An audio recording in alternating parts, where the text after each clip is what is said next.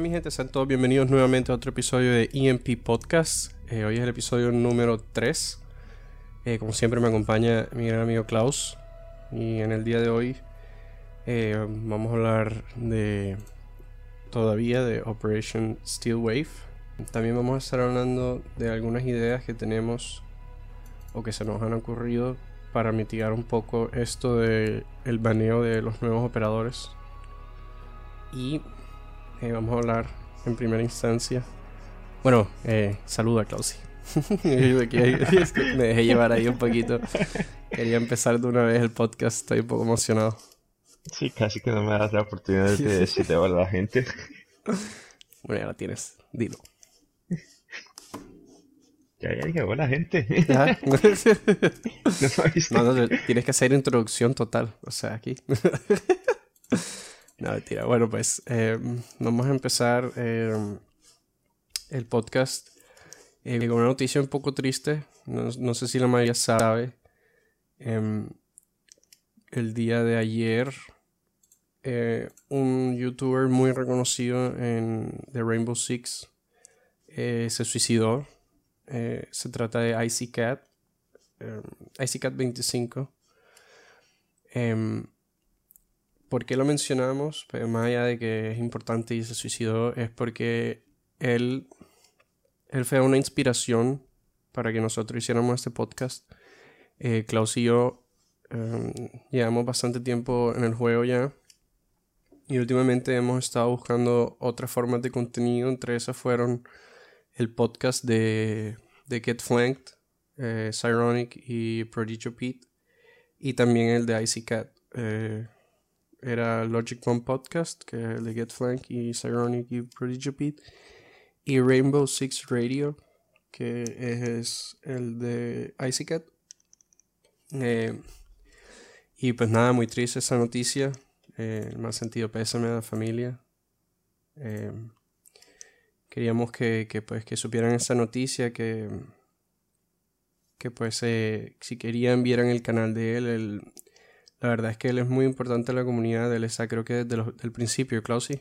Eh, no sé si sí, desde el principio, él, em, no, sí, desde el principio, él jugó cuando el juego todavía estaba en alfa y en beta, de que lo llevaron a Montreal para probar el juego. Y tienen videos muy, muy importantes para gente que apenas está empezando a jugar, tienen, muchos tips. Em, para nosotros también era una muy buena referencia porque también jugaba en consola y con muchos sabes, pues en consola y en computador se juega diferente por ciertas cosas que la consola no te deja hacer. Mm. Entonces, sí. La verdad es que los videos de él eran, eran bastante buenos. O sea, a mí me gustaban bastante y, no me gustaba perderme. Pues después de que, que, Klaus me presentó el podcast, yo creo que fue como, como en marzo. Sí, el podcast empezó este año. Mm. No, no eh, tendría más de, digo yo, 15 episodios, creo. No sé, o sea, yo lo que decía era que apenas ahora fue que me di cuenta que estaba el podcast. No, no sé la verdad cuántos episodios tenía, pero pero sí, em, la verdad es que eh, si no están. Si no, si no están suscritos al canal de él o no lo han visto, pásense. Yo voy a dejar el link en la descripción. Em, él fue muy importante para toda la gente nueva eh, en Rainbow Six. Todos los que, pues él ayudó a meter a mucha gente en el juego porque sus tips eran bien, no eran básicos, sino que era como ayudando a los, a los primerizos. Em, siempre hacía, me acuerdo de estos operators profile, cuando salían los nuevos operadores, que presentaba todas las habilidades y, que hacían, no era tanto como de cómo utilizarlo, sino de presentarlo más. Eh, siempre me los vi. Y pues nada, muy triste todo esto. Em, ya apenas supe, creo que fue eh, en la mañana que les escribí a ustedes en el grupo que, que, que, que fuerte que pues él últimamente no había subido más videos al podcast. La última vez fue como a finales de, de mayo. De mayo. Creo que el último fue como el 25, 26 de mayo y pues yo pensé que se había ido de vacaciones o algo así. Eh, con la familia, porque tiene, tiene dos hijos, creo. Sí, un hijo y una hija, sí, correcto. Eh, yo, como papá, uff, qué difícil. No, y sobre todo también el duro, me imagino también porque jugaba, o sea, de, vez en cuando también jugaba, hacía streams y eso con el hijo. Entonces, desde que el hijo vuelva a jugar este juego, es como que mi papá, si me entiendes, es muy, es muy, es muy fuerte. Fuerte, es fuerte. muy fuerte, sí. Sí. No. Bueno, pues nosotros estuvimos, yo el mismo día estuve pensando que, que pues una forma de recordarlo, eh, de inmortalizarlo, por así decirlo, eh, pues él fue muy importante para la comunidad sería algo muy especial que, que los desarrolladores hicieran un, tipo easter egg eh, en cualquiera de los mapas que están eh, rediseñando actualmente, que serían Chalet y Skyscraper. Algo así como lo que hicieron en Theme Park con esa, con esa otra persona que también falleció, no me acuerdo el nombre ni exactamente la razón, pero sé que eh, su ID y el rango y todo está como que en, las máquinas estas, en las consolas que hay en, las máquinas de, los juegos, sí. Eh, algo así sería chévere. Por ahí vienen unos comentarios y así que, que querían que pusieran una escultura así del, logo de él, que es como, pues no, sé si es como un leopardo, un tigre o algo así. se supone que es un, un gato, un felino. Sí, es como un gato como cubierto de hielo. Y lo que a mí se me ocurrió, eh, pues, porque yo me imagino que pues, yo no, no, sé si la mamá trabaja, eh, si la esposa trabajaba, pero me imagino que ahora mismo para ellos va a venir una, una incertidumbre económica, además de lo, de lo emocional, que pues ya obviamente es mucho más fuerte, pero pues es una forma también de inmortalizarlo y de apoyar a las familias y apoyar a una caridad eh, que tenga que ver con que pues que ayuda a la gente prevención la prevención del suicidio eh, sería hacer un charm y que pues Ubisoft reparte las ganancias eh, con la familia de él y, y con, con, esta caridad parece que sería también algo bien especial ¿Tú qué dices, Klaus? ¿Qué piensas de eso? Sí, es, es, sí, es crear también conciencia em, sobre lo que pasó. Para, pero lo que pasó, las personas que tienen em, problemas y que son o que están tentadas a, a, suicidarse, pues que busquen a alguien para hablar. Em, hay, hay líneas gratuitas para eso. Entonces es, es una forma de concientizar em, a las personas y a la cultura en la que vivimos hoy en día de que, fíjate, o sea, tiene una esposa, dos, un hijo y una hija, y aún así no sabes qué, puede tener la persona, y de un día para otro se fue.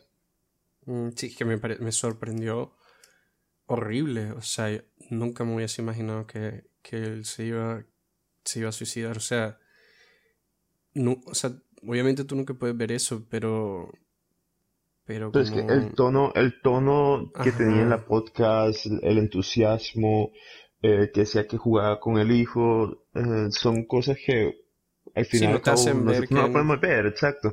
Pero por el, como digo, como el tono te hacía pensar que disfrutaba lo que estaba haciendo. No estoy diciendo que no lo haya disfrutado, sino que simplemente es uno, uno no sabe qué, qué está pasando dentro de esa persona. Mm, sí, no, o sea, yo no, como te digo, yo nunca me hubiese imaginado que iba a pasar eso porque, porque para mí, o sea, él no se escuchaba ni depresivo, ni la forma en la que hablaba de su familia. ¿Sí me entiendes? Es como que esta idea que tiene de que, pues, en teoría, dentro de lo que cabe, es una persona feliz. Es una persona que está, que se ha desarrollado personalmente. Pues es la idea que tú te haces, porque en verdad no sabes si es así o no. Pero es un youtuber que tiene historia, que tiene su canal, que, o sea, es grandísimo, el canal de él no es pequeño. Exacto, y ya tenía una vida hecha, porque si no estoy mal, yo te dije el otro día que me sorprendí cuando me di cuenta que tenía treinta y pico de años. Mm. Sí. Como un poco más de 35, creo, sí. una pena total, la verdad, que, que se haya ido. Eh, lo recordaremos siempre que este podcast eh, tuvo su incepción y sus inicios, pues gracias al podcast que él tenía. Eh, y pues nada. Recuerden siempre hablar con, con, sus seres queridos, con sus allegados, antes de hacer cualquier cosa que, que, que puedan lamentar. Que recuerden que dejan atrás gente que los quiere y, y que todo se puede resolver. Que lo único que no se puede resolver en la vida es la muerte. Así que hablen, no dejen que se le acumulen las cosas. Y con eso pues pasemos a algo un poco más alegre o un poco más de, del juego. Eh, Klaus y yo la semana pasada les dijimos que queríamos hablar eh, acerca de, de, los cambios que se hicieron em, en esta nueva temporada, que no habíamos tenido tiempo de hablarlos, queríamos tener un poco más de tiempo eh, jugando el juego eh, probando todos esos distintos cambios. Cogí cuatro en específico. Em, son como los más relevantes. Eh, por ejemplo, podríamos empezar con Amaru. Em, Amaru le hicieron un buff. Em, ya no tiene, ya no, la ventana cuando disparas el, la garra no se abre inmediatamente, sino ya justo cuando va a entrar Amaru. Eh, le subieron a la al ADS, o sea, el tiempo en el que puede ver por la mirilla, apuntar básicamente.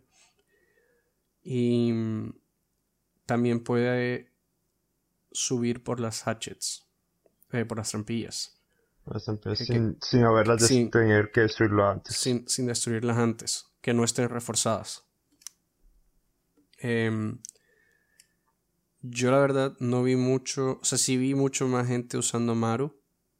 Y yo diría que como unas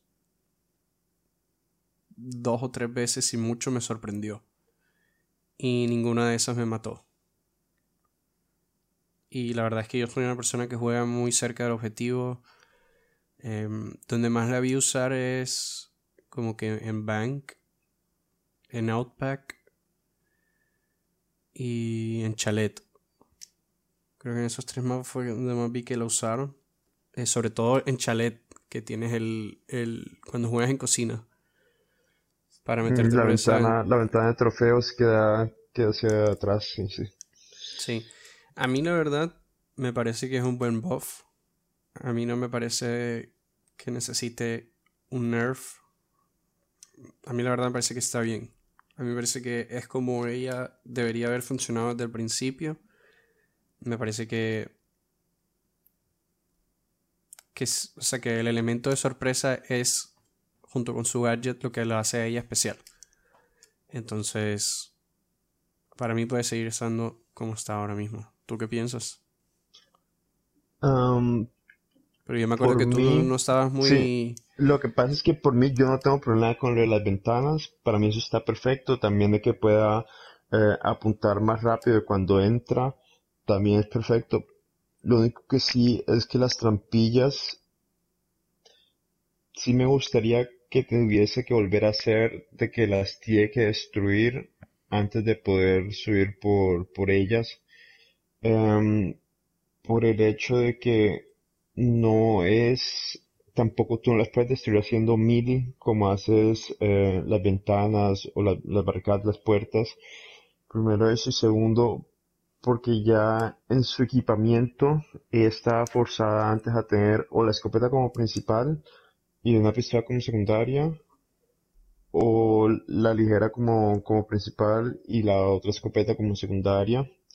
Entonces pues ya tienes esa base, úsala em, y también por ejemplo, Oryx, Oryx no te puede, sí, son habilidades completamente diferentes, pero Oryx no te puede tampoco romper una trampilla si no la ha abierto antes. Entonces, por esa parte tampoco le sirve a él ese, no tiene ese aspecto de sorpresa para poder pero, rotarte. Pero lo que pasa es que es muy distinto porque Oryx, Oryx no usa un gadget en sí. Lo de él de subir las trampillas es una habilidad pasiva. Exacto, por eso te digo, son, son dos cosas diferentes pero que igualmente, o sea, para mi punto de vista, me parece, nada más que por mecánica me parece que debería destruirla primero antes de poder entrar. Ok. A mí la verdad no. Yo lo que de hecho les quería dar un tip que se me acaba de ocurrir ahora mismo. Es o refuerzan la, trampilla o eh, le pueden hacer un par de disparos. Y así cuando esté abajo o cuando vaya a sacar el gadget o cuando vaya a disparar, la van a tener que escuchar si están cerca la trampilla. Porque al fin de cuentas, bueno, tú conoces que yo siempre abro las trampillas para poder eh, rotar. Entonces, por esa parte no me incomoda que, usen Amaru, porque igualmente podrían, podrían seguir entrando por ahí. Pero es como lo que digo, sí, o sea, sí me gustaría que para que ella pudiese entrar por esta trampilla, tuviese que abrirla. Ok. Yo, o sea, yo la verdad pienso que, no está así. Que, que, son, que es el elemento sorpresa de ella, pero entiendo tu punto de vista de que, que preferirías que no pudiese por, porque igual el, el loadout de ella sí, en verdad, con la escopeta secundaria. Lo que pasa es que yo me imagino que ellos no tienen por ninguna otra parte donde hacerle buff. Como estábamos hablando la semana pasada, la única forma de buffearla a ella es o con cambiando el gadget secundario o el primario. Y la verdad, el problema de ella siempre ha sido el gadget primario que, que nunca ha sido, eh, no sé cómo se dice la palabra en español, appealing que no, o sea, no, llama mucho la atención. Exacto, o sea, por mí, o sea, por mí está muy bien que hayan hecho eso de que la ventana no se rompa, sino cuando ya está a punto de entrar. Em, es más, hasta por mí yo iría hasta... Ah, bueno, eso no se puede estar pensando ahora que la deje de apuntar ya desde que está tratando de entrar, pero acabo de caer en cuenta que no se puede hacerlo. Em, y también no tengo ningún problema en eso de que pueda apuntar que creo que es un segundo y medio, se demora ahora en apuntar, ¿no? Algo parecido, algo por el estilo, cuando antes se demoraba, creo que era dos segundos y medio o algo así. Mm, no, se em, demoraba 300 em. milisegundos o 350 ah, y, ahora se demora... es la eh, mitad, y ahora es la mitad de eso. Punto 250. Pero, no, por ejemplo, pero si tienes el ángulo, si tienes el, el, ¿cómo se llama eso? El, Dependiendo también de cuál de las dos armas tengas equipadas, apunta más rápido también. Ah, la empuñadura angular, dices. O sea, ¿cómo se llama en mm. español? El angle grip. Sí, pero también depende también si tienes la escopeta o si tienes la, ah, sí, sí. Sí, no, pero eh, pensé que querías hacer la referencia de que si tenías una empuñadura distinta te... Es que eso no, estoy, esto no estoy seguro cuál de las dos empuñaduras tiene porque creo que no más tiene una. Nunca sabría pues decir porque como nunca lo uso, no me, no me llama la atención. pues sí, yo la verdad no la veo que la usan así tampoco tanto que solo en alguno que otro objetivo y no más de una o dos rondas.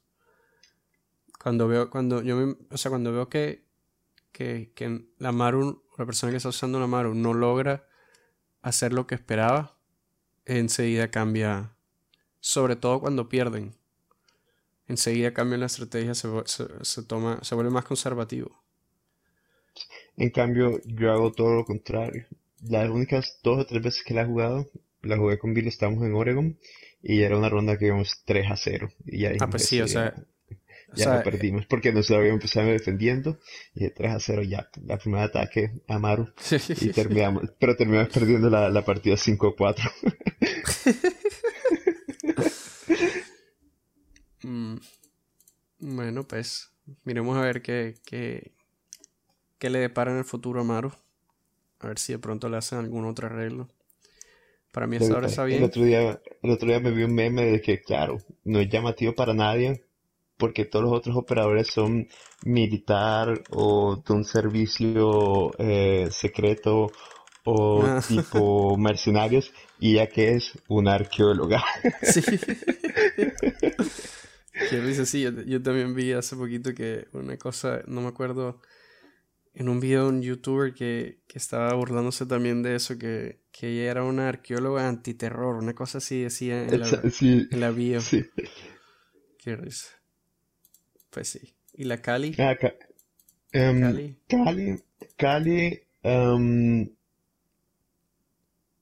para mi gusto, porque no me gusta, no me gusta su arma principal, eh, el sniper rifle que tiene, no, no me gusta. Y tampoco me parece que sea todavía con ese buff que le hicieron de cambiarle la secundaria y ponerle la mm, SPS, ¿qué es lo que es? SPS MG95, una, cosa así. La de Clash. Sí, sí. Sí, exacto, la de Clash. Eh, no me parece todavía tan viable como alternativa de Thatcher. Eso sí, eh, esa SMG me parece mucho más viable que la C75, que es la misma que tiene Vigilio Academy. Em, pero aún así, a mi parecer, antes de yo llevar una Kali, prefiero llevar un Maverick. Sí, no, a mí, o sea, yo pienso igual, o sea, yo la verdad no la puedo no la utilicé, porque a mí tampoco me gusta jugar con ella mucho. El único objetivo así que yo me pongo a pensar sería Chalet. Y, y eso, la pared de Chalet que abres, no me gusta tener a Cali ahí. O sea, estás muy expuesto. Sí, a mí, a mí Estamos hablando de Chalet en garaje, ¿verdad? Sí. Sí, sí. El problema de Cali es que eh, sí la bufearon y está bien, pero yo siento que esa arma no, no se puede comparar con, yo no sé, por ejemplo, o sea, o sea, se compara un poco con las otras que hay en defensa, pero aún así yo creo que, o sea, no estoy seguro del DPS cuánto es, pero yo no creo que el arma de Clash sea una, una buena arma en defensa en comparación de otras que hay. No, obviamente no, porque lo de ella es en sí el escudo. O sea, el mm. escudo es su, tanto como su principal como también su, ¿cómo se llama eso? Su habilidad.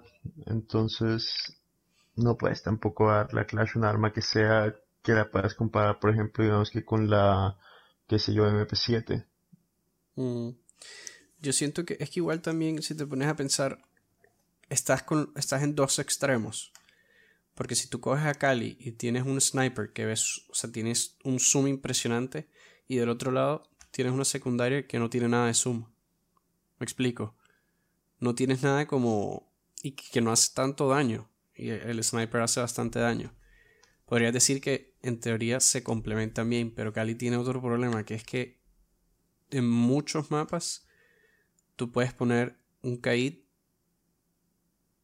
eh, en lugares que, que el, eh, que la, lanza, de, la lanza de ella no, no, lo va a coger. Tú y yo, ya que yo quería hacer un video de, de los mejores kites que me sé, y casi todos los que pusimos, Cali no servía, la única forma era un Thatcher.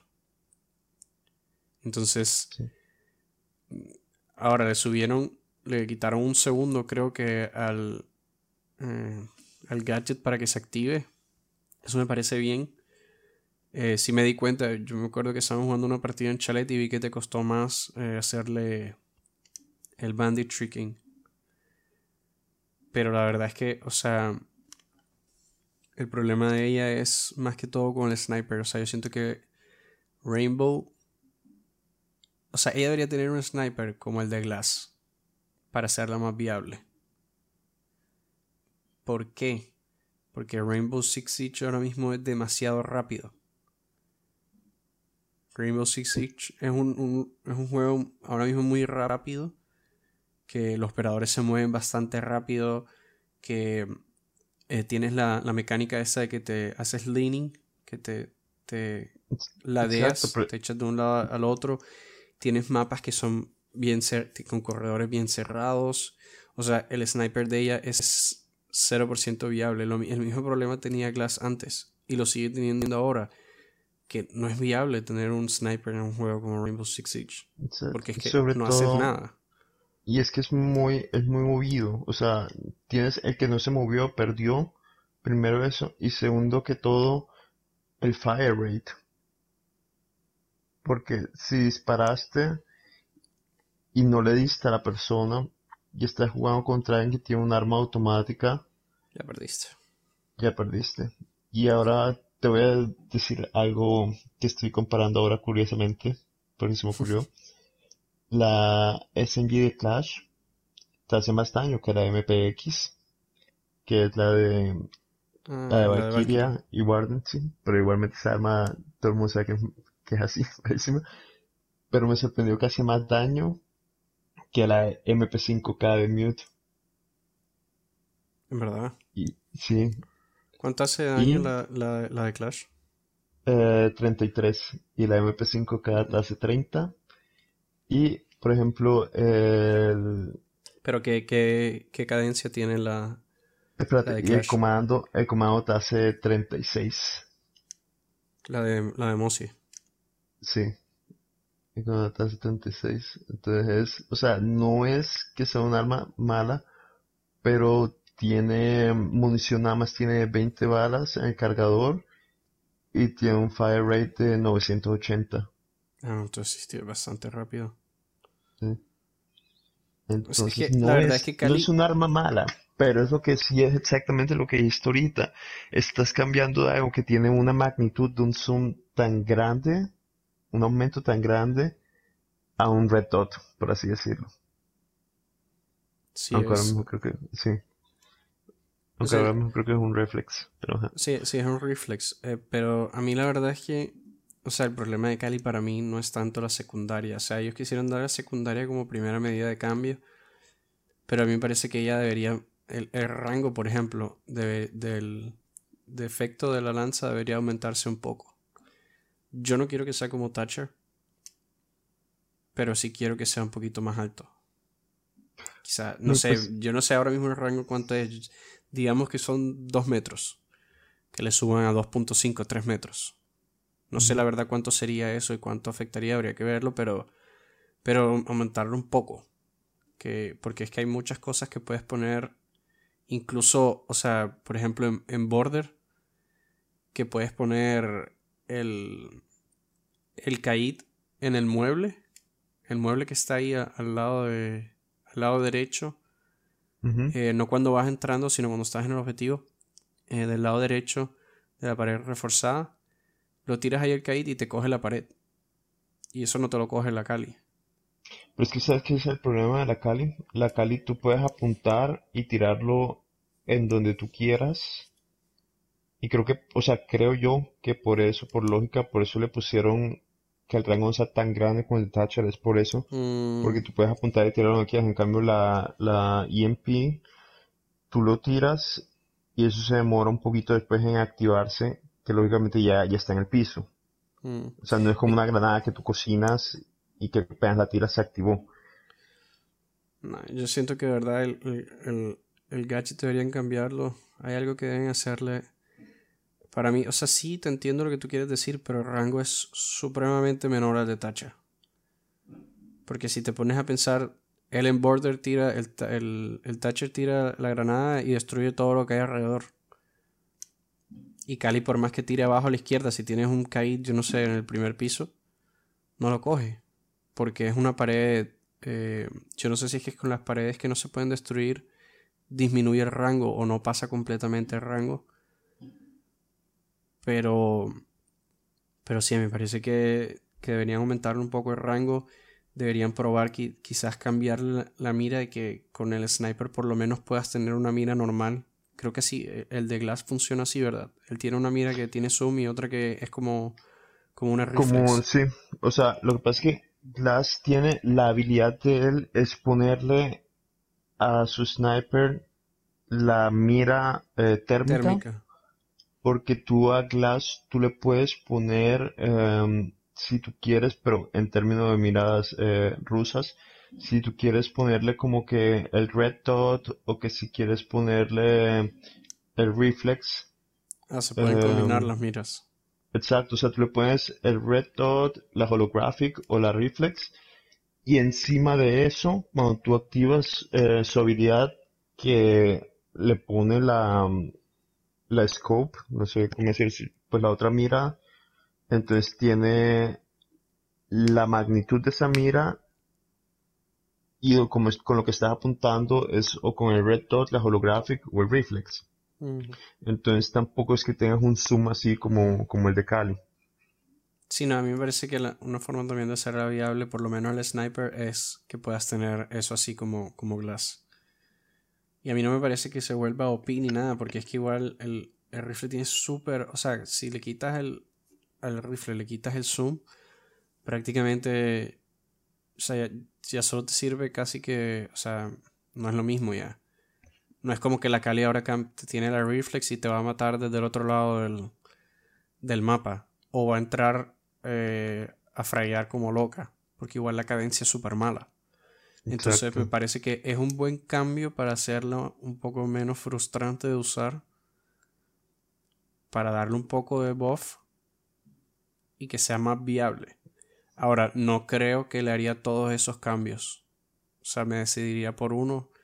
O, o quizás subirle solo un poquito al rango y, ponerle la mira. Pero, pero sí, a mí la verdad me parece que no es todavía una alternativa de, de de hecho, antes de coger a Cali, prefiero coger a Fuse. Que últimamente lo he estado utilizando así, o sea, en los últimos dos o tres meses lo he estado utilizando de para utility clear.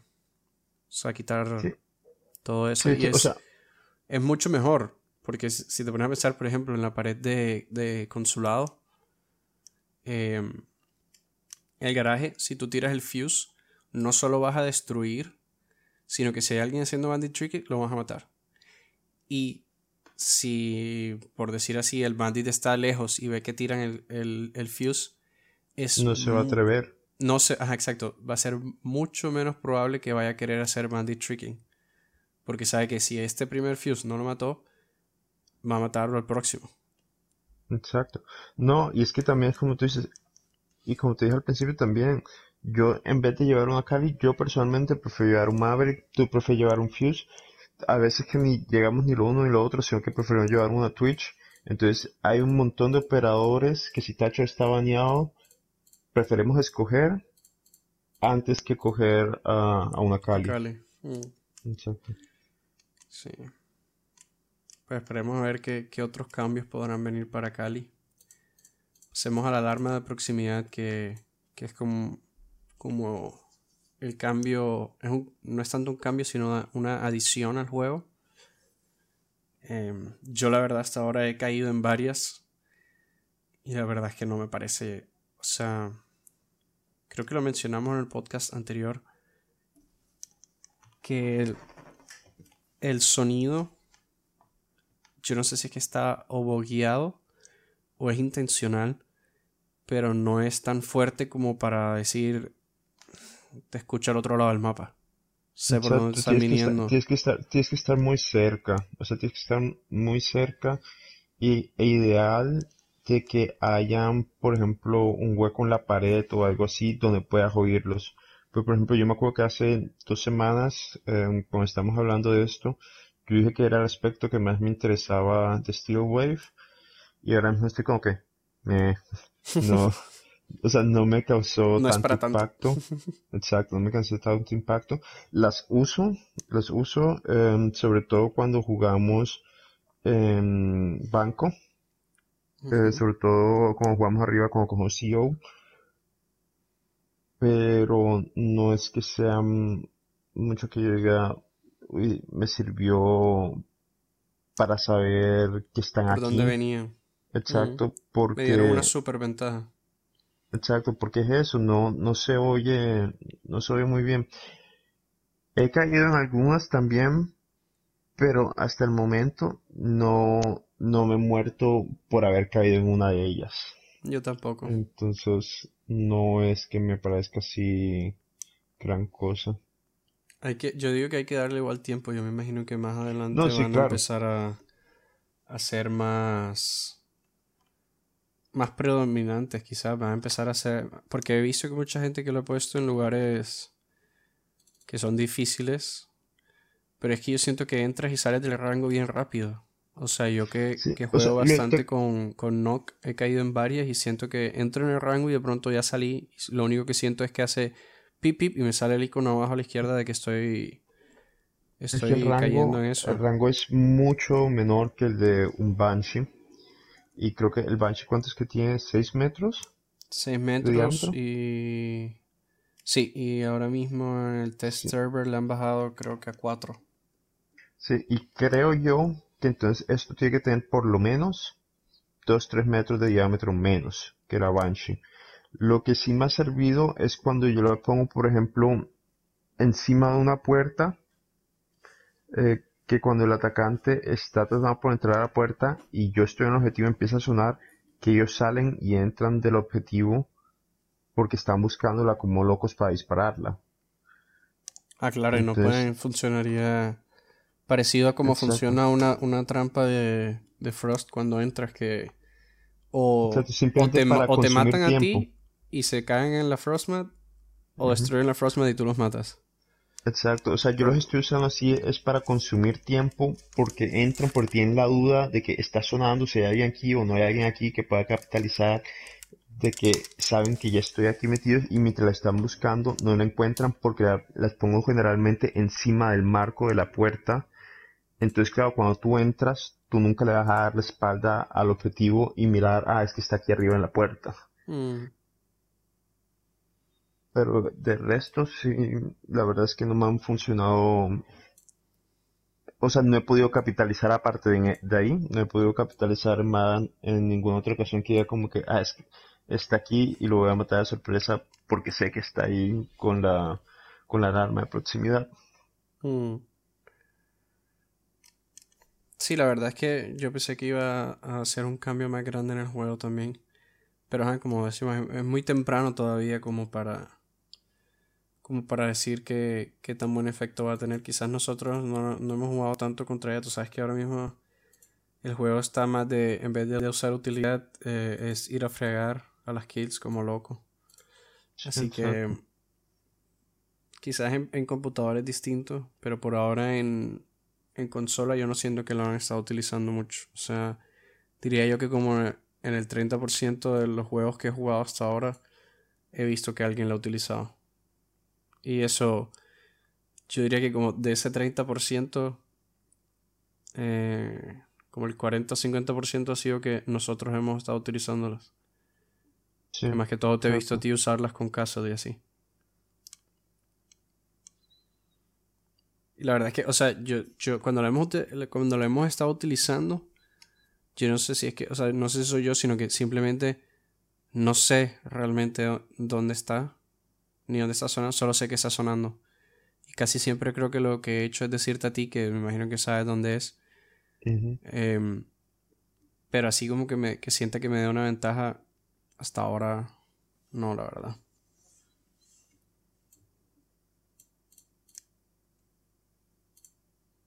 No, porque la única que pronto me puedo acordar así, estábamos eh, jugando en, em, ¿cómo se llama en español? En Litoral. Y afuera de VIP, cuando estás em, en el cubo, o sea, en el pasillo del cubo, adentro, Em, antes de entrar a VIP, ahí enfrente hay como que una maceta grande de, concreto con unas piedritas y unas flores. Yo muchas veces la tiro ahí y los atacantes empiezan a buscar, pero no la encuentran. Y pues yo estaba muerto, pero estaba viendo la cámara que está ahí en el corredor, en la L, el ángulo. Y no me acuerdo si quedabas tú o si quedaba Tincho, creo que era Tincho que quedaba y le dije como que mira, está, quedan uno a uno, está ahí afuera en el corredor y está como loca buscando la, la alarma, no la encuentra. Entonces Tincho aprovechó eso para salir y matarla y hacer la kill. Mm. Sí, o sea, la verdad es que es muy situacional. Eh, es un gadget que hace que tengas que jugar cerca de él. O sea, parecido al Melusi. Sí. Yo por ejemplo, yo con el menú ahora últimamente, en vez de jugar tanto así, porque no me gusta tanto esperar, eh, prefiero ponerlas en el objetivo y llevarme el tercero y ponerlo en alguna otra parte en la que esté. Pero siento que, que es como... No sé, a mí la verdad no me gusta mucho jugar así, que estoy en un solo lugar y estoy pendiente de la alarma y, y que, no sé, que me estén apuntando por otra parte. No me gusta mucho jugar así. Pero pues sí, vamos a ver cómo se desarrolla esto con el tiempo, esta nueva, esta nueva gadget. Quizás ahí cuando ya la gente empiece, que se empiece a usar más en Pro League y lo empiecen a ver y hacer videos y así, eh, gane más popularidad y y más utilidad. Y rápidamente podemos mencionar el cambio que le hicieron a Echo. Eh, que le cambiaron el, el escudo para granada de impacto. Yo sigo pensando que eso no tiene, no tiene sentido total. La verdad que. La verdad es que, o sea. El, el, el escudo para él era insignia. O sea, es como utilizaba el gadget, se iba fuera del, del objetivo y se escondía y utilizaba el escudo. No siento la verdad que las granadas hagan algo o quitarle el escudo haga algo por hacerlo menos frustrante. Ni siento que haga sinergia con su con su loadout. O sea, no, si te pones a pensar como que bueno, que quieres hacer una rotación para entrar y salir más fácil de alguna parte, pero así como puedes entrar y salir más fácil, entra y, y sale más fácil un atacante. y es que eres más, te das más cuenta de cuando estás ahí metido. ¿sabes? De pronto se me acaba de ocurrir quizás para qué lo utilizaron. Porque tú sabes que muchas veces, o sea, Maestro y, y Echo son operadores que es para que se queden hasta el final de la ronda. Yo creo que le dieron quizás esa granada de impacto para, para que pueda sorprender a la defensa. Tipo si... Pero tú sabes que una, una, una, vez plantan, que te falle el eco, o que, con las cargas que tenías no es suficiente como para evitar el plante Em, que tú puedes, porque tú sabes que los atacantes cogen y se ponen como que cogen ángulos, como coge la defensa cuando están esperando el ataque, em, en las puertas y eso. Entonces quizás para darle ese elemento de sorpresa de poder abrir una pared eh, que no esté reforzada y que el atacante tenga que preocuparse por otra line of sight. O, o simplemente entrar por ahí rápido, apuntar y disparar. Pero aún así siento que, que era mejor el escudo para él. ¿Tú qué mm, piensas? sí, yo tampoco estoy de acuerdo con que le hayan quitado el escudo porque igualmente tampoco lo hace menos frustrante para cuando juegas contra él. Em, y es lo que tú dices. Lo que yo digo es también su, su trabajo es estar en cámaras durante toda la ronda y el escudo te daba esa protección ahora mismo no la tiene. Tiene que irse a esconder a otra parte porque, por ejemplo, digamos que si es un, un eco que juega dentro del objetivo eh, y estás todo el tiempo dentro de los drones mirando las cámaras, tanto los yokais como también las estáticas del mapa o si tienes contigo también una valquiria y estás mirando los black eyes em, estás desprotegido. Y por ejemplo, la tarea de un eco no es fraguear, sino es eso, buscar información e impedir el plante. Y qué mejor forma de, estar viendo información que estar cubierto detrás de, de un escudo. Mm. sí, cualquier persona diría que igual él se puede ir a esconder a cualquier otra parte, como por ejemplo eh, en, en, chalet que sube. falló. Mm, sí. Pero, por ejemplo, ahora que el escudo, a mí me ha tocado irme, me voy cuando estamos en consulado y estamos defendiendo arriba, me voy hasta abajo, hasta el garaje, a ver los yokais. Pero si quedo yo solo y me toca retomar eh, objetivo, no, si quedan tres contra uno y el arma de eco, como tiene un silenciador ya incluido, también quita menos, no es tanto daño y con un tree speed. Uh, sí, es eh, imposible en mapas tan grandes. Exacto, con imposible. te demoras demasiado en llegar, entonces llegas, puedes que hayas hecho el 3 contra 1, lo hayas remontado, pero al final ya no tienes más tiempo. Mm. Sí, la verdad es que esperemos a ver qué más cambios le hacen a Echo. Eh, Para mí, sí, si quisieran simplemente decir de que la frustración es de que si el eco se muere, de que los yokais dejen de funcionar. Mm, o dejen de funcionar o se vuelvan visibles. O sea, cuando digo que dejen de funcionar es que se caigan del techo y cuando se caen del techo eh, se vuelven visibles. Mm, ok.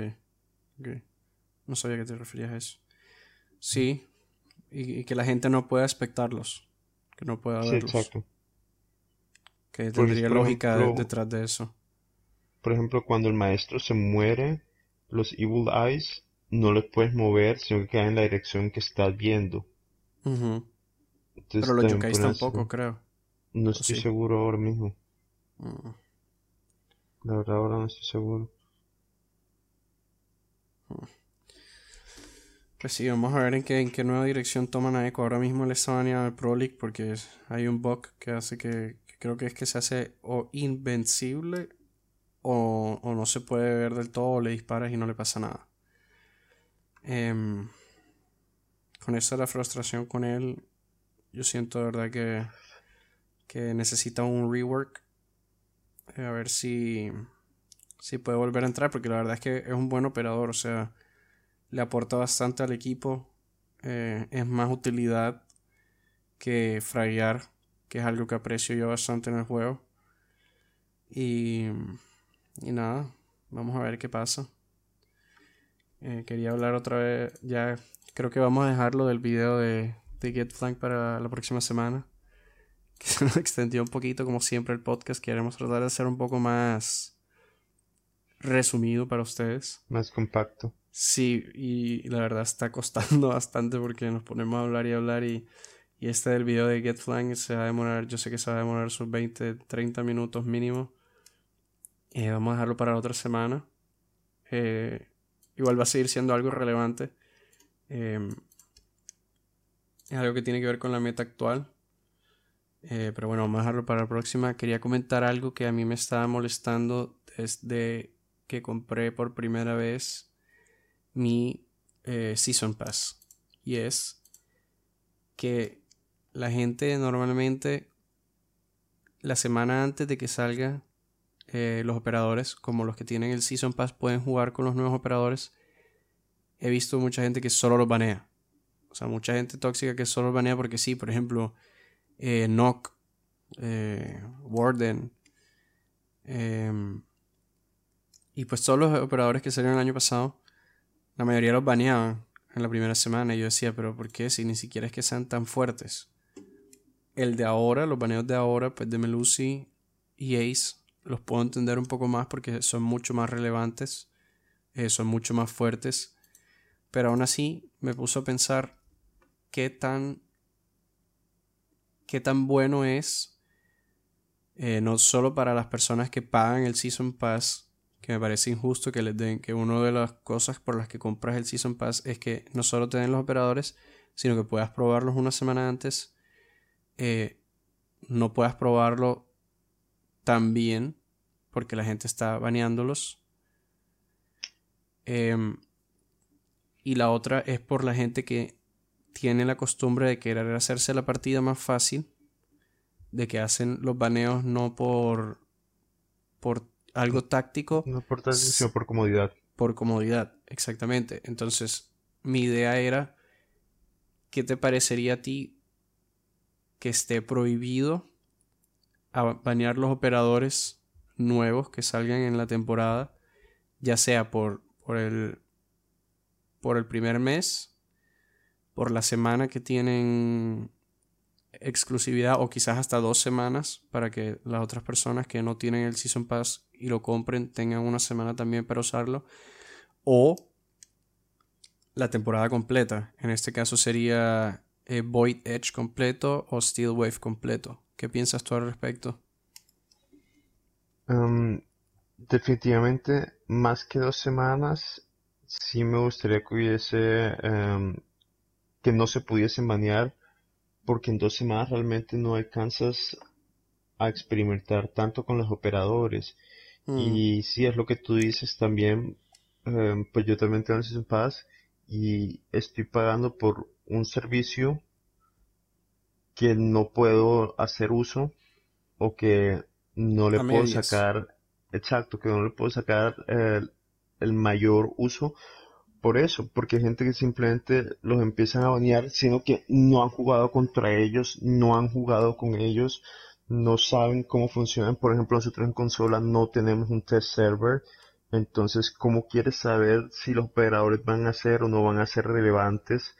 Em, que yo creo que ese también es un problema muy grande que hubo con otros operadores como por decir Warden o con Nuke o varios otros que, fue, se han baneado también tanto que como no se jugaron, también se ha demorado mucho en ver si el operador era o no era relevante para el juego. Claro está también que con la meta de tener 100 operadores, yo sé que no todos van a ser relevantes, muchos van a ser situacionales, pero no tienes, en esa temporada no tienes la, la data para poder analizar todo esto bien.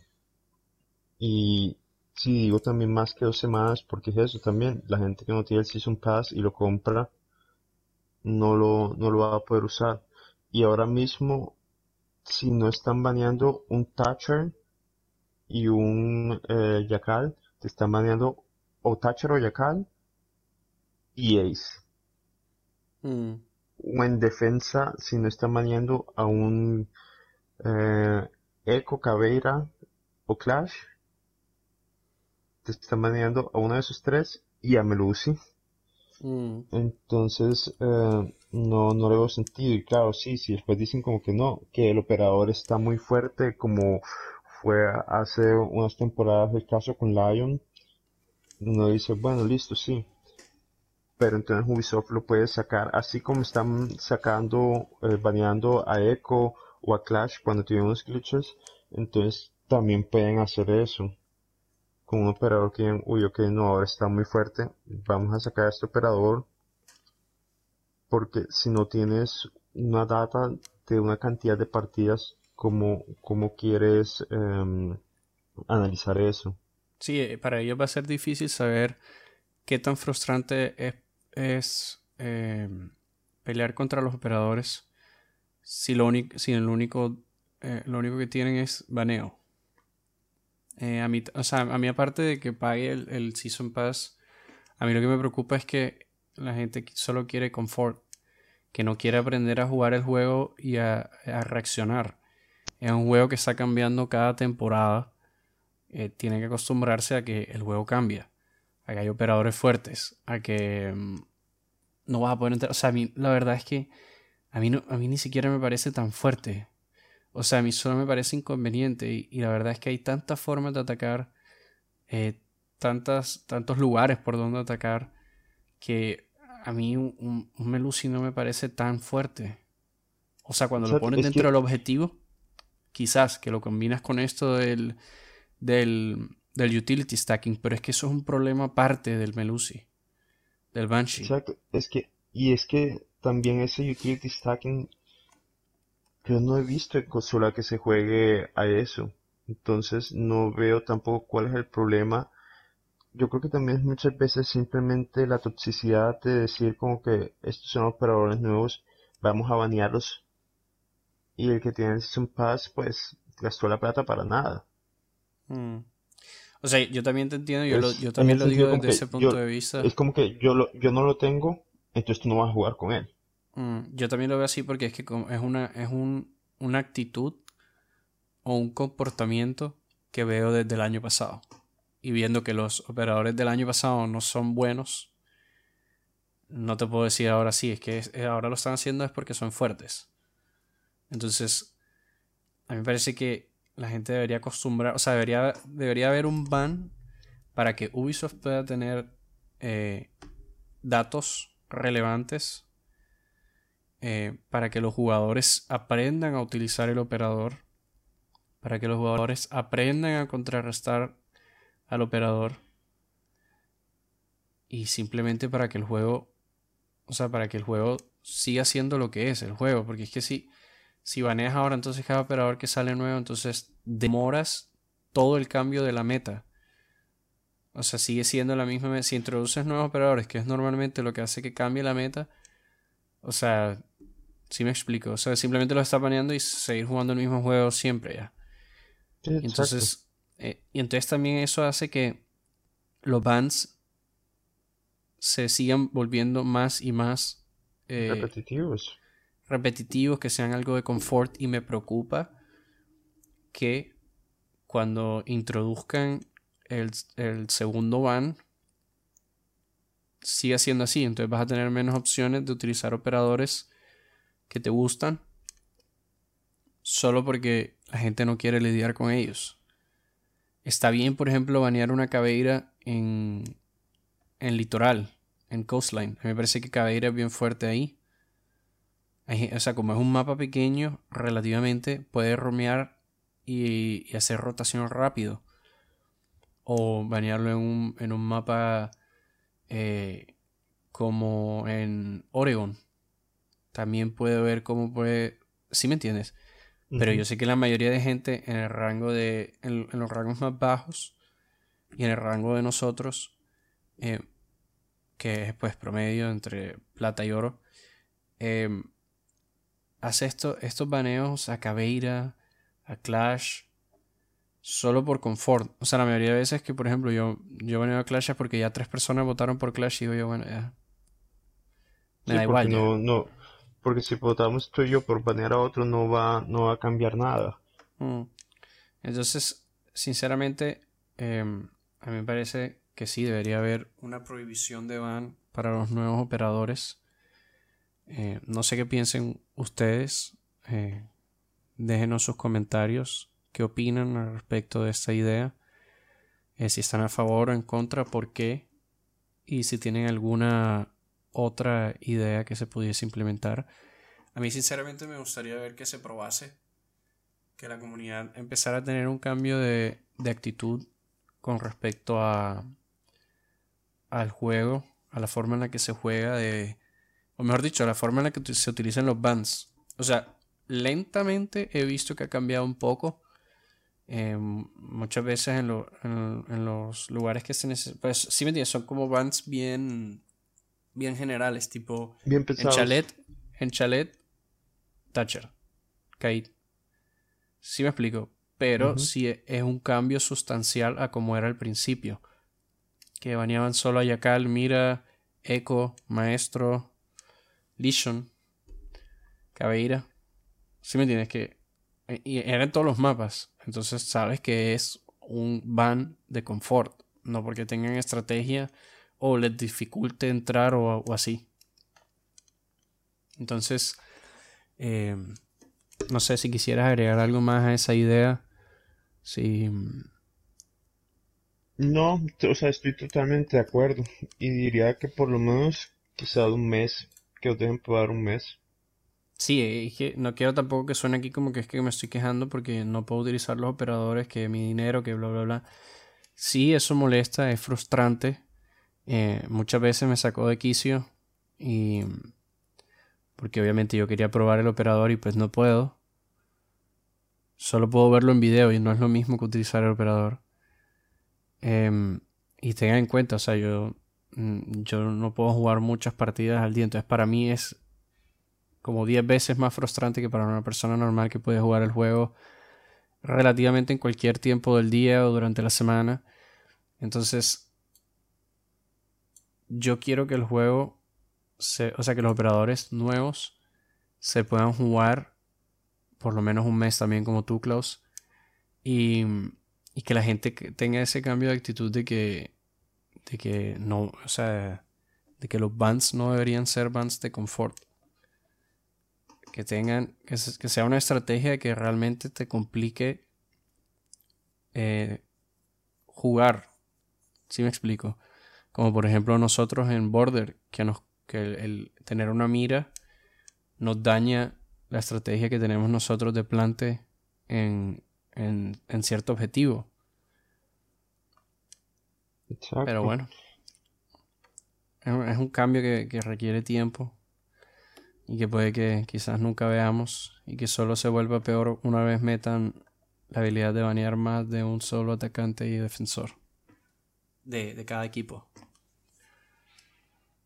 Sí, es, es como tú dices, hay que ver qué va a suceder, porque si esto sigue con simplemente banear a confort, te puedo decir ya que un equipo, un solo equipo te va a banear atacando, qué sé yo, un Thatcher y un Jackal, y el otro en ataque te va a banear seguramente o a, un Termite o un Ace, y el otro te diría que de pronto tal vez un Capital o un Blitz, que son como que los, los bands que más estoy viendo.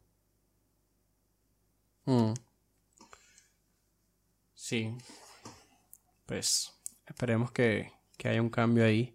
Ojalá Ubisoft recapacite un poco acerca de eso porque la verdad es que después de, después de, cuántos años ya, cuántos eh, Season Pass, yo estoy casi seguro que esto no es un problema que, acaba de, salir. Ah, bueno, hay, hay, una opción también que podría ser, porque yo, o sea, en este caso, como decía, yo entiendo que Melusi, por ejemplo, le resulte muy frustrante a la gente que está muy OP. Em, que este ban se aplique solamente on unranked. Que en rankeada sí se puede banear a los nuevos operadores, pero que unranked eh, en las no igualadas sí haya un, una prohibición del ban a los nuevos operadores. ¿Qué piensas tú ahí en ese, con esa opción? Porque me parece que eh, para las personas que les interesa tanto el, elo, pues el, el MMR, em, y los operadores sí son bien, están bien rotos, eh, puede ser una opción de poder seguir jugando el juego en, en rank sin tener esa restricción que podía costarle las partidas. Y para los que queremos probar a los nuevos operadores, podríamos seguir eh, jugar a las no igualadas. Em, a las no igualadas, que pues básicamente es lo mismo que jugar rankeada, solo que sin, el, sin perder rango. Así que tendríamos una experiencia eh, similar y tendríamos la oportunidad de probar el, operador y aprender cómo usarlo, aprender cómo contrarrestarlo eh, y pues sí, disfrutar el juego mientras eh, la gente se acostumbra y de pronto se les quita esa que pues la gente que juega rank entre y, deje de banear a los operadores nuevos que, que ya no que se quite ese miedo y que se empiece a ver ese, esos banners normales de confort que hay eh, normalmente en el juego. ¿Tú qué piensas al respecto? Sí y no. Em, porque, bueno, digamos que en no igualadas, listo, no hay problema. Pero en igualadas, por lo menos, digamos que entonces sean una o dos semanas que no se puedan banear en vez de el mes, como sería en no igualadas. ¿Por qué? Porque es que igualmente la experiencia, sí, las dos son lo mismo, pero la, o sea, está jugando a lo mismo, pero la mentalidad es diferente. La mm, mentalidad es diferente porque también tienes, ok, un, si quiero ganar después de haber invertido, invertido que 20, 25 minutos al juego y van 4 a 4, obviamente quiero al final ganar, pero al fin y al cabo si pierdo no es tan grave porque no he perdido, no perdí rango. Y si gano, pues listo, chévere, también gané. Pero dice que la gente... imagínate, imagínate si estuviese sido una igualada, qué partida. Mm, ¿Sí mm. entiendes? Entonces, dice que la gente no se lo toma muy en serio. Sí, no se lo toma muy en serio. Y en eso yo también digo, yo a veces tampoco lo hago. Em, Me consta. entonces, em, o sea, sí, juego y quiero ganar y todo eso, pero no le estoy, no estoy sudando tanto como si estuviésemos en, en una igualada. Porque si estuviésemos en una igualada, por ejemplo, no estaría viendo un partido de fútbol mientras estoy jugando, no estaría hablando eh, con Billy sobre fútbol mientras estamos jugando, porque ya es más concentrado, porque si tienes algo, tienes algo que está en riesgo. Viaja con la línea. En cambio, no igualada es lo que acabo de decir. Si perdiste, pues perdiste. Y si ganaste, pues ganaste. Pero no hay, no hay, no hay bueno ni hay malo.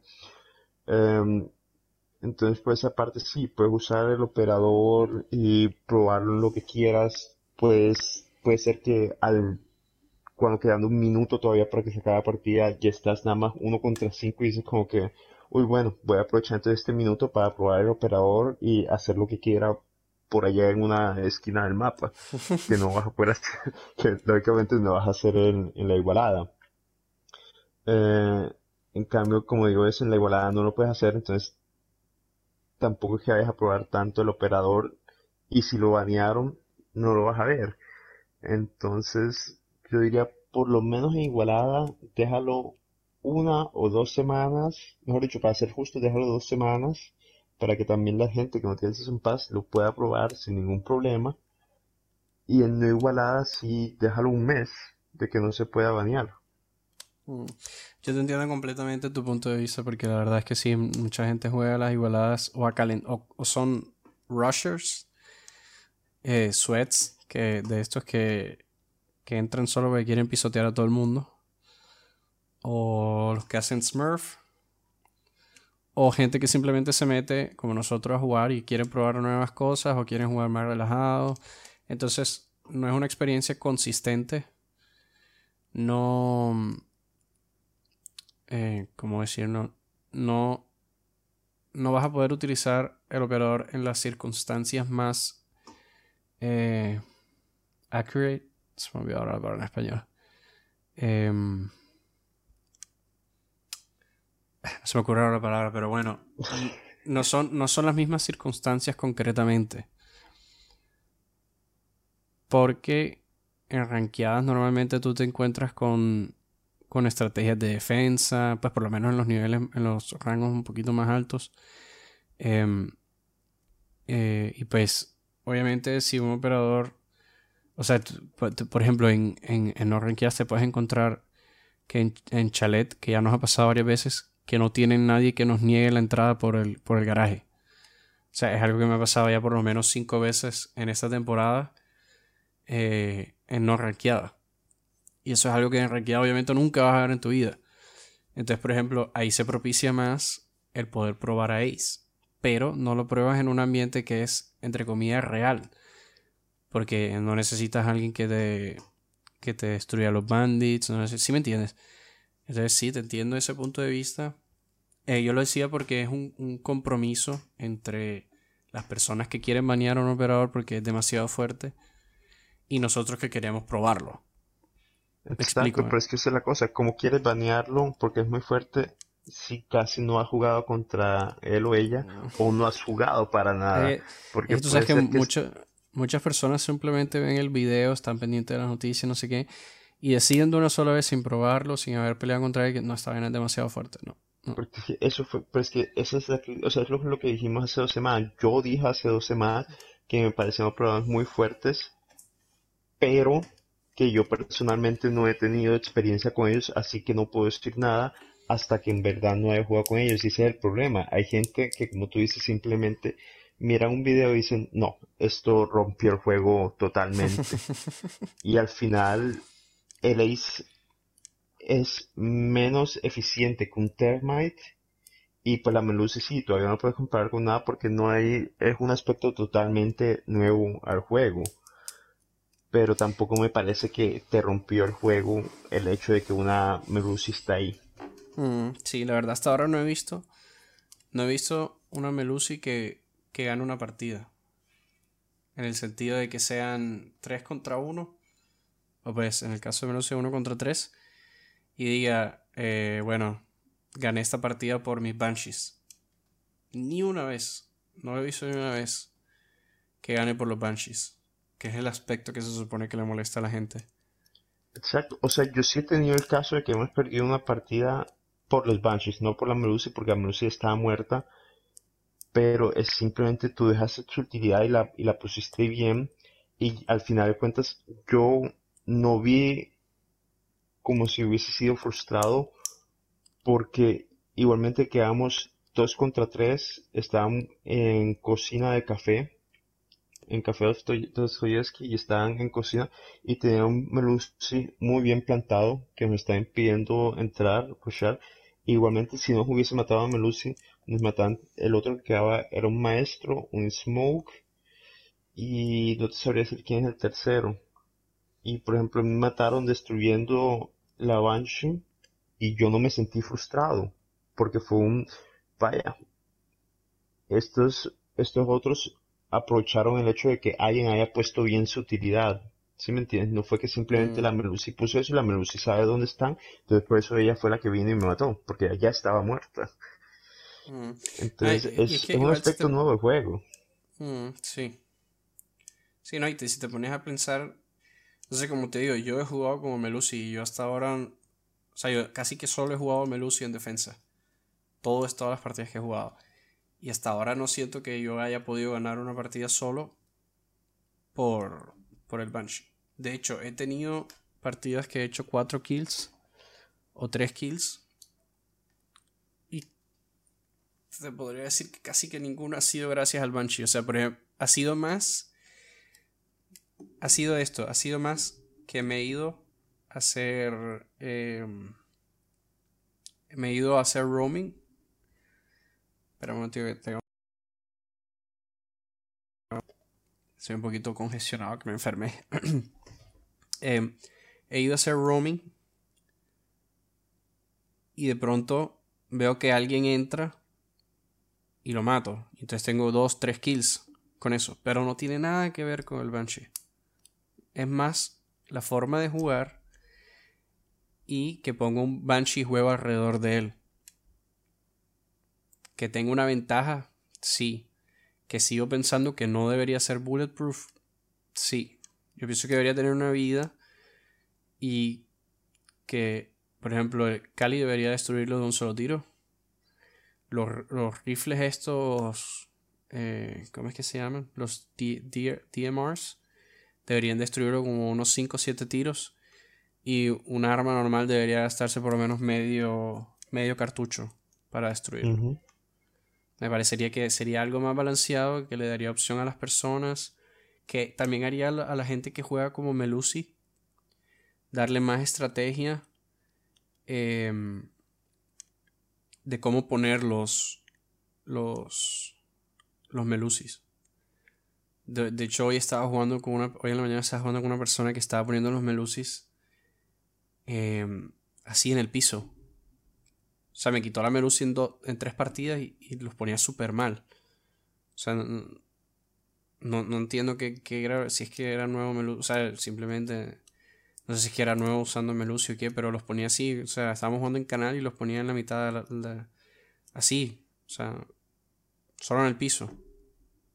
Entonces, es que yo creo que la mayoría de personas simplemente piensa lo pongo ahí en la mitad del piso, entonces tengo estos tres metros para acá y estos tres metros para acá de que alguien se va a acercar para destruirlo y mientras esté haciendo eso entonces tengo una tira asegurada.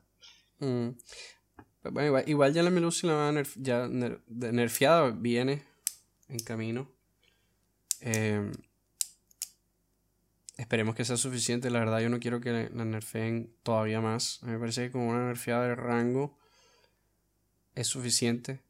Y si implementan lo que hemos venido diciendo en estos últimos tres episodios, de que tenga una vida, me parecería que entonces el rango debería subir.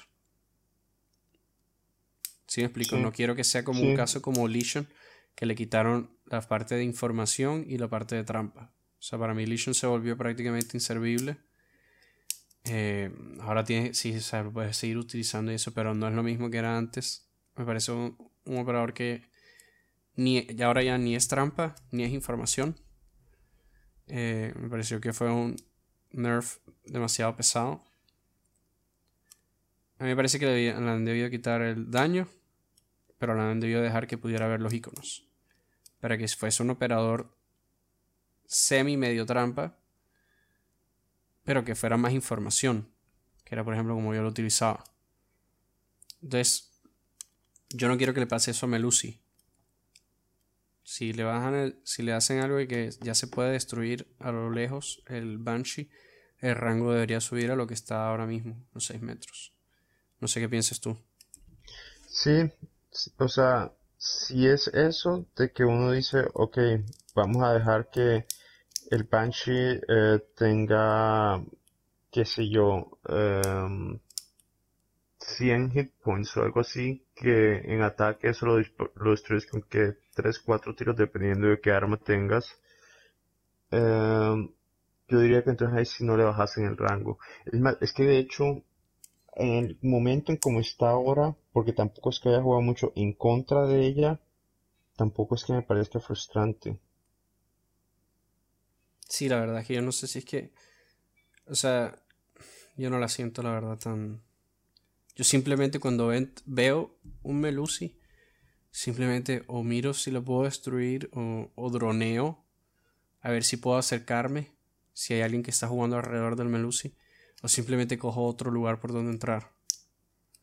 Pero la verdad me parece que lo más fácil es simplemente dronear. Le, preguntas a alguien si hay alguien cerca que te mire el dron y, le, y, le haces melee si es que no tienes explosión ni nada. Yo puedo ver como de pronto para una persona que está haciendo solo queue es difícil porque no tiene nadie que lo dronee. Pero, tú, o sea, como te digo, tú puedes dronear. Dronear, por ejemplo, mm, estoy pensando ahora mismo en, Outback. Eh, cuando estás subiendo, cuando las escaleras de piano. Si te ponen un banshee ahí en las escaleras, tú podrías dronear arriba, detrás de piano, en la puerta. Y dejas el drone ahí en piano mirando allá y simplemente empiezas a subir. La distancia que hay ahí no es, no es tan grande. No, sí, es que es eso. O sea, yo personalmente yo no la encuentro frustrante. Em, pero por eso, tampoco he jugado mucho contra ella. Te diría que es el máximo cinco o seis veces he jugado contra ella. Em, tampoco tiene, tampoco ha tenido mucha presencia. Exacto. Y me parece que si le van, si le van a nerfear las Banshees, o las dejas como están ahora que salieron y en vez de 3 le pones 2, que igualmente tampoco veo que sea la forma, o le dejas las 3 y le pones hit points de que va a destruir con disparándoles. Pero como te repito, o sea, para mí ninguna de las dos es algo viable porque no me parece que sea frustrante. Pero eso sí, mm. yo no le combinaría decir que ok, que le vamos a bajar el rango, que le vamos a bajar la cantidad de banshees que tiene y le vamos a poner hit points. Eso sí, para nada. Exacto. Bueno, vamos a ver ustedes qué piensan. Déjenos en los comentarios si les parece que es bastante eh, que frustrante Melusi. Em, si les gustaría ver que la nerfearan aún más de lo que ya está nerfeada en el test server, que le bajaron el rango de, de, 4, eh, de 6 a 4 metros. Eh, y, nada, pues vamos a cerrar aquí el podcast, Klaus, y muchas gracias por, por, estar aquí nuevamente. Eh, a todos los, los, oyentes, espero que hayan disfrutado. Eh, otra vez se nos alargó un poquito el podcast, a pesar de que traté bastante de, de, reducirlo. Vamos a ver si, si, entonces pensamos en dividirlo en episodios, en episodios más cortos y publicar dos a la semana, no sé, es algo que se me acaba de ocurrir. Eh, voy a tener que hablarlo con Clausi.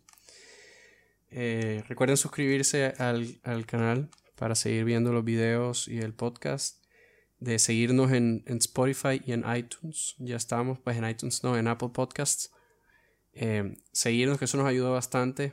Nos ayuda a crecer. quiero llevar ese podcast a todas las, a todas las comunidades hispanohablantes que disfruten de este juego tanto como lo hacemos Klaus y yo. Y pues nada, mi gente, yo soy Brandon. Yo soy Klaus. Y esto fue EMP Podcast. Nos vemos.